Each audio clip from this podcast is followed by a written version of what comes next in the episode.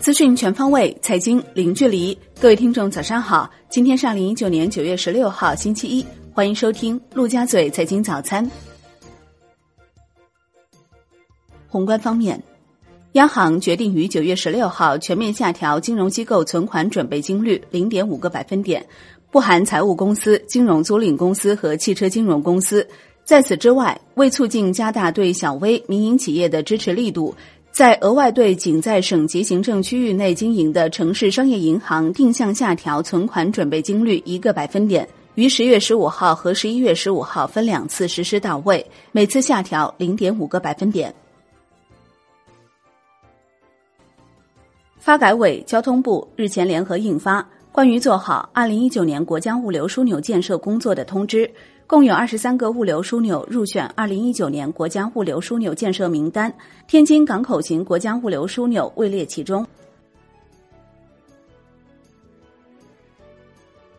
河北省委书记王东峰主持召开河北雄安新区规划建设工作领导小组专题会议，要求加强卫星信息传输、感知系统、五 G 基站等智能基础设施建设，推进互联网、物联网、局域网建设。建立雄安新区信息中心、超算中心、大数据交易中心、指挥调度中心，打造高标准雄安智慧大脑。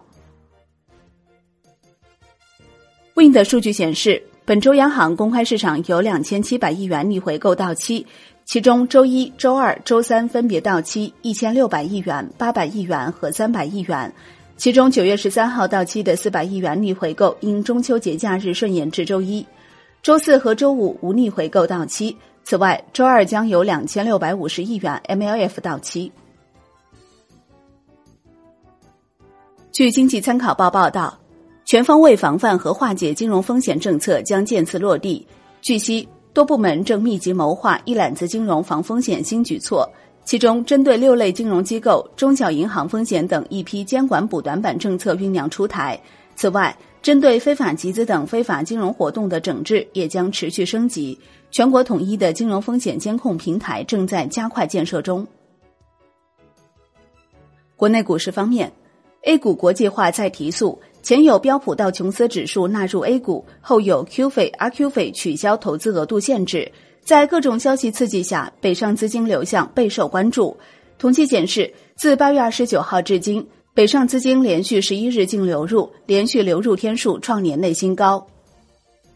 据券商中国消息，炒房氛围浓厚的江浙地区近期确实已有不少人士将房地产套现资金投入股市。受访的投资人士认为，一方面是因为市场基本跌到底部，以前配的股票比较少；另一方面是房地产调控越来越紧，后续空间有限，所以将一部分资金转到股市上来。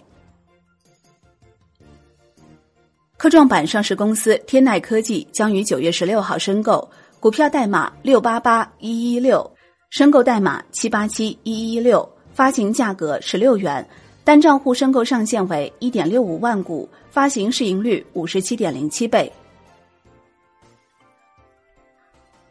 沪深两市本周共有三十四家公司限售股陆续解禁，合计解禁量五十点零六亿股，按九月十二号收盘价计算。解禁市值为六百二十七点五八亿元，环比上升百分之七十一点五六。解禁市值前三个股依次为龙芒百利一百八十三点九七亿元，恩捷股份七十六点六八亿元，鹏鼎控股七十二点四八亿元。金融方面，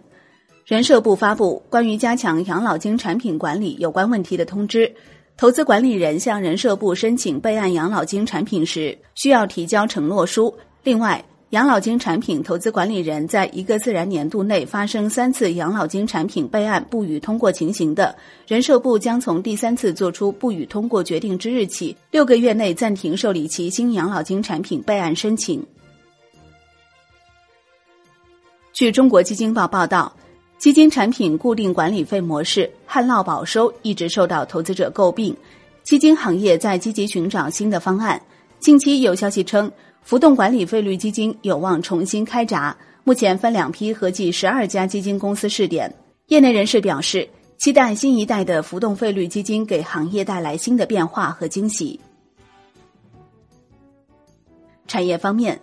文化和旅游部统计数据显示，今年中秋节假期，全国接待国内旅游总人数一点零五亿人次，同比增长百分之七点六，实现国内旅游收入四百七十二点八亿元，同比增长百分之八点七。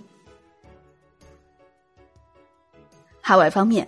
印度财政部宣布。将围绕住房建设和外贸发展等领域出台系列经济刺激政策，以应对国家经济增速放缓。印度将本轮刺激政策集中在劳动密集型产业，其主要目的是促进就业、拉动社会整体消费。商品方面，